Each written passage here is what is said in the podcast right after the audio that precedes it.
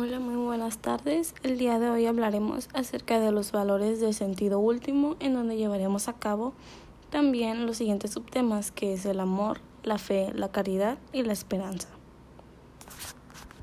Bueno, como vimos en la semana 11 con el tema valores para el sentido último, en donde vimos que el reconocimiento del ser humano como criatura espiritual lo lleva a desear trascender, que es ir más allá de lo puramente físico y tangible, acercarse de algún modo a su creador y dejar al final de su existencia física un recuerdo en las personas que lo conocieron, ya que para el ser humano la trascendencia implica superar los límites físicos con que necesariamente está dotado, es decir, rebasar la muerte, lo que solo podrá lograr por la vía de la espiritualidad.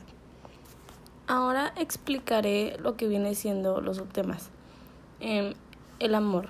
El primer amor es Dios y consecuentemente es posible amar a los demás como a ti mismo por amor a Dios. La palabra amor ha sido utilizada en, demas en demasiada y habla de una multiplicidad de amores. No obstante, el que destaca como excelente entre todos es el amor entre el hombre y la mujer, en el cual intervienen inseparablemente el cuerpo y el alma. En el amor se reconoce la esencia del otro. En este acto y bien, también de voluntad también se da em, de cinco formas, que es el deseo y el conocimiento profundo del ser amado. Amar es un guion, gozo, conocimiento, diálogo, compartir y acompañar. El siguiente es la afirmación del otro. Amar es aceptar la existencia del amado es perdonar si hubo algo equivocado en su pasado. Es alegría. El otro es anticipo del futuro. Amar es elegir y preferir. Es empatía. Es comprender. Es atender. Es obedecer gustosamente la voluntad del otro. Es prometer amor futuro. Es lealtad. Es confiar. Y es esperar aguantando las dificultades. El siguiente es manifestación del amor. Amar es crear cosas nuevas. Es manifestar con palabras. Es regalar algo simbólico que exprese el valor de la persona amada. Es beneficiar al amado. Es honrar a la persona amada mostrándole un reconocimiento. Es dar honor público delante de todos. Y el último de esos cinco es amor como don. Amar es corresponder devolverlo. Es agradecer, es darse uno mismo, es sacrificarse, es dar el ser, es enseñar, es corregir, es contemplar en lo amado la belleza del orden y armonía interiores, lo que tiene plenitud inferior, que es su, resplandor. Ahora seguiremos con la fe. La fe no es un sentimiento ni emoción, sino una unión confiada de tu inteligencia y tu voluntad a Dios. Es fiarte en todo lo que ha dicho y revelado. Los padres esperan algo más para, la, para el bautizando. Esperan que la fe, de la cual forma parte el cuerpo de la iglesia y sus sacramentos, le dé la vida, la vida, le dé una vida eterna. La fe es la sustancia de la esperanza.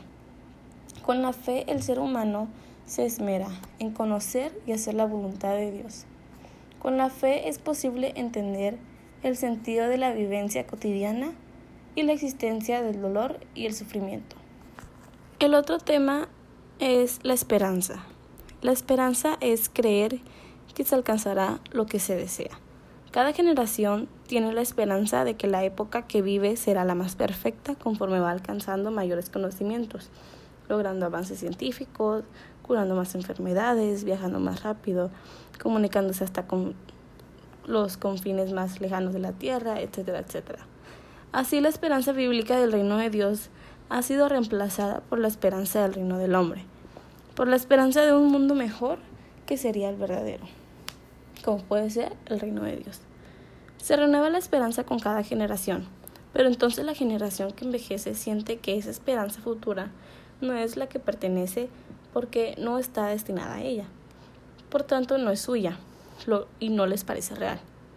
Y a esto se suma que la nueva generación tiene libertad y toma decisiones diferentes a las que tomó la generación anterior, la cual ve afectada y todavía más sus esperanzas, porque el mundo mejor de la mañana ya no es suyo así, que necesita tener una esperanza que supere todas las anteriores. Y el último subtema, pero no menos importante, es la caridad. La caridad es la virtud sobrenatural por la que amamos a Dios sobre todas las cosas y al prójimo como a nosotros mismos por amor a Dios.